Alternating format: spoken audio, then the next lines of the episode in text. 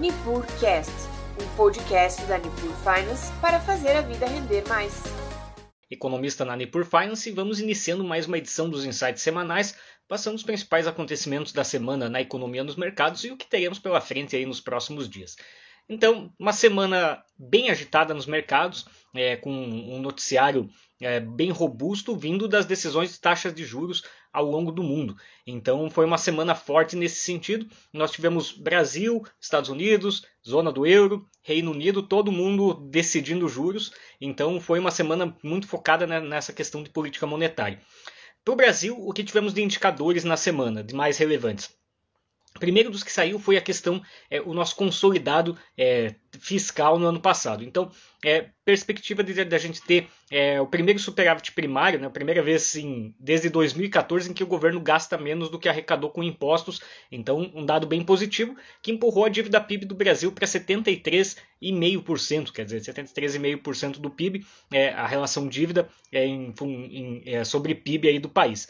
O que isso implica? É, desde 2017 não tínhamos uma dívida PIB tão baixa. Então, o Brasil, é, em 2022, teve uma trajetória fiscal bem amigável, quer dizer, foi um ano com um bom crescimento, boa trajetória fiscal, então esses são dados relativamente importantes. O dado que chamou um pouco a atenção do ponto de vista negativo foram dados de abertura e fechamento de vagas de emprego do CAGED. É, então o Brasil em dezembro fechou 431 mil vagas de emprego, é um número expressivo, a gente vinha há muitos meses com com a abertura de vagas, né? isso acabava vindo em linha com a queda na taxa de desemprego, e em dezembro isso deu uma suavizada. Um pouco de efeitos tardios da, da taxa de juros altas, um pouco de incerteza relacionada também a, a toda, toda a questão eleitoral que veio a partir de novembro, né? a PEC de transição, enfim, isso penalizou um pouco a atividade aí no final do ano no Brasil. Fora isso, decisão de juros. É, o Banco Central Brasileiro deixou, permaneceu com a Selic em 13,75%. Então, a decisão de manter os juros elevados, apesar da inflação ter é, aparentado uma queda aparentado não, ela mostrou uma queda expressiva em 2022. É, a nossa inflação foi de 5,8%, como a gente comentou menor que Estados Unidos, menor que zona do euro, menor que Reino Unido. Qual é o problema disso? É que grande parte dessa inflação, né, dessa queda inflacionária, foi devido a um movimento é, circunstancial, que foi a, a, tirada, a, retirada do imposto sobre combustíveis. É, o, o, Banco Central, né, o Campos Neto, presidente do Banco Central, chegou a afirmar que nossa inflação teria sido de 9% sem a retirada de impostos. O que significa? A gente não resolveu ainda 100% o problema. A gente amenizou um pouco em alguns aspectos, mas não está 100% consolidado. Então, a tendência é que os juros permaneçam altos por um período mais, mais prolongado, e isso depende muito também de, de fatores internos e externos. No comunicado, o Banco Central deixou bem claro que o primeiro ponto, a questão fiscal no Brasil pode gerar pressão inflacionária e exigir juros altos, então eles não têm condições de cortar ainda é, dentro desse contexto. E segundo, é um crescimento mais forte da China pode gerar um efeito inflacionário sobre oferta, quer dizer, é, a China crescendo mais gera um aumento no preço dos, do petróleo a nível global, gera um aumento de preço de alimentos a nível global e isso acaba é, colaborando para que a inflação permaneça alta. Então o Banco Central mantém cautela, opta por manter os juros em 13,75 por um período mais prolongado, é, esperando que esses fatores amenizem antes de, de pensar numa, num juros menores. Então, o Brasil deve ficar com juros é, estacionados em taxas altas durante um, um período relativamente prolongado. Segundo geografia que eu gostaria de comentar, Estados Unidos. Também foi uma semana bem importante em termos de indicadores é, nos Estados Unidos. Começo falando sobre juros. É, os juros americanos subiram 0,25%. Então, essa decisão foi de diminuir a velocidade das altas. A alta anterior havia sido de 0,5%, essa foi de 0,25%. É, embora tenha sido uma diminuição na velocidade, a taxa de juros nos Estados Unidos chega a patamares elevados é, comparando com o histórico, 4,75%. É, o que a gente tem é, por parte do Banco Central americano como comunicação? Ainda uma preocupação com inflação, ainda o risco inflacionário elevado, isso faz com que os juros americanos também permaneçam em taxas altas. Quer dizer, a inflação veio três meses mais suave nos Estados Unidos, mas é, na visão do Banco Central americano ainda não é uma briga ganha. E o que vem depois, que é a grande pergunta que se faz, é o quanto a economia americana tende a desacelerar esse ano, dado o efeito de juros altos. Então a grande questão é: a economia americana vai entrar em recessão? Os dados de emprego têm vindo muito contrários a isso. Então a, acaba acendendo uma esperança de pouso suave ou um perigo de juros mais altos. Quer dizer, as duas coisas andam juntas. Né? É, no fim das contas, os dados de emprego nos Estados Unidos na semana, que foram os mais interessantes aí que tivemos, mostraram 517 mil vagas abertas é, de emprego uh, no, no último mês três vezes mais que o esperado pelo mercado. Quer dizer, o mercado de trabalho americano ainda muito robusto. É, a oferta de emprego aumentou, quer dizer, é, tem duas vagas de emprego para cada desempregado nos Estados Unidos. Então, é outro dado relevante. Pedido inicial de seguro-desemprego caiu, é, está abaixo de 200 mil, veio em 183 mil. E a taxa de desemprego americana em 3,4%, caiu abaixo dos 13,5%. É um número historicamente muito baixo.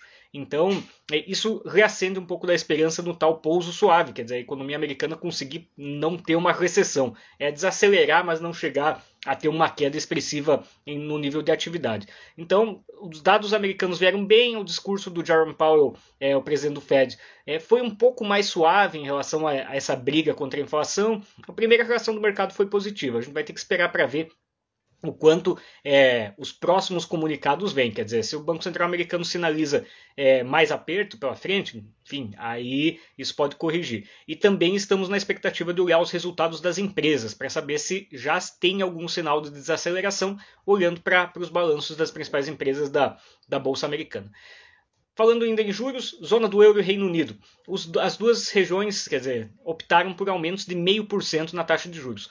Então, eles foram aceleraram mais que os Estados Unidos, quer dizer, é, pisaram mais forte aí. É, Estados Unidos subiu 0,25%, zona do euro e Reino Unido aumentaram meio. É, o que acontece? São duas regiões que sofrem mais com inflação no momento. Estados Unidos fechou o ano 2022 com 6,5% de inflação, zona do euro com 9,3% e Reino Unido com 10,5%. Então, inflação mais pesada. É, com isso, banco, os bancos centrais dessas duas é, geografias optaram por manter uma pegada de juros ainda um pouco mais fortes. O, na, na zona do euro subiu para 3%, no Reino Unido subiu para 4%. É, é exatamente para controlar esse, esse efeito inflacionário num momento em que parece que a atividade econômica dessas duas regiões amenizou. Vinha sofrendo ó, alguma, alguns meses atrás, é, os PMIs, que são indicadores de atividade, mostram que tanto indústria quanto é, os setores de serviços e comércio têm dado, deram uma reanimada é, na Europa como um todo.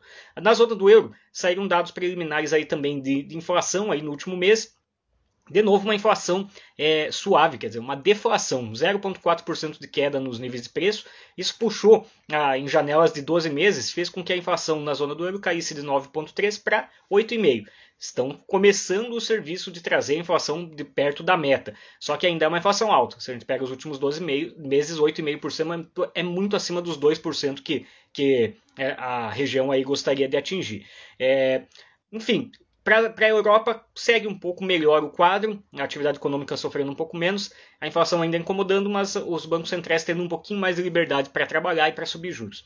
O, a geografia que mais importou, talvez, nos últimos dias para dar ritmo ao mercado foi a China. E na China, depois do feriado de Ano Novo chinês, é uma semana aí é, de pouca atividade, os primeiros dados que vieram de atividade em janeiro vieram muito positivos. O, o PMI que é esse indicador aí de, de atividade geral, é, na China subiu expressivamente em janeiro. Quer dizer, a queda das restrições anti-Covid e a, a questão do, do da próprio governo chinês pisando no acelerador empurrou muito fortemente a economia da China nesses últimos meses, deu uma atração bem re, relevante. Preocupação apontada pelo próprio governo chinês. A indústria tem se recuperado um pouco mais lentamente que, que o, o restante do, da, da, atividade econômica. O que acontece? A parte de exportação veio um pouco fraco nos últimos meses aí para a China e tem essa preocupação para frente. Se a Europa e Estados Unidos desaceleram, é, o mundo fica um pouquinho mais lento e a China exporta menos. Em contrapartida, eles têm apostado muito na, no, no crescimento do consumo interno, também até pelo, pelo, pelo, pelo tempo é, longo em que a economia chinesa ficou fechada com lockdown e com restrições à mobilidade. Então, de, desses PMIs, o que subiu para valer foi o dos não manufaturados. Então isso mostrou ah, um aquecimento no consumo, setor de comércio e serviços aquecendo na China. E o detalhe sobre isso é que um pouco do efeito também é por causa dos feriados, mas é um dado muito importante para o Brasil. É, China crescendo é pressão de preço de commodities, é, pressão de preço de commodities significa Brasil com sua pauta de exportação valendo mais. Então esse é o principal detalhe. É, na semana que vem a gente tem alguns, uma semana um pouco mais tranquila de dados aí no geral. A gente segue acompanhando as repercussões aí, é, principalmente das decisões de política monetária, e segue acompanhando aí o, o, desenvolvimento na China, né? Quer dizer, a semana que vem tem dados de inflação. É, interessa muito saber se essa abertura deles vai vir com, com força, até para a gente entender o nível de atividades no Brasil. Lembrando que o Brasil, em termos de fundamentos, sofre um pouco agora no momento com essa transição.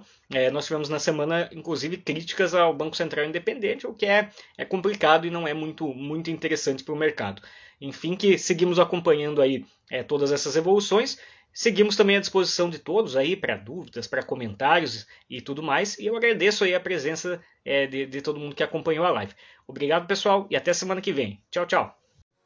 E aí, curtiu o nosso conteúdo? Acompanhe a Nipur Finance pelas redes sociais, através do Instagram, arroba Nipur Finance, ou pelo nosso site www.nipur.com.br.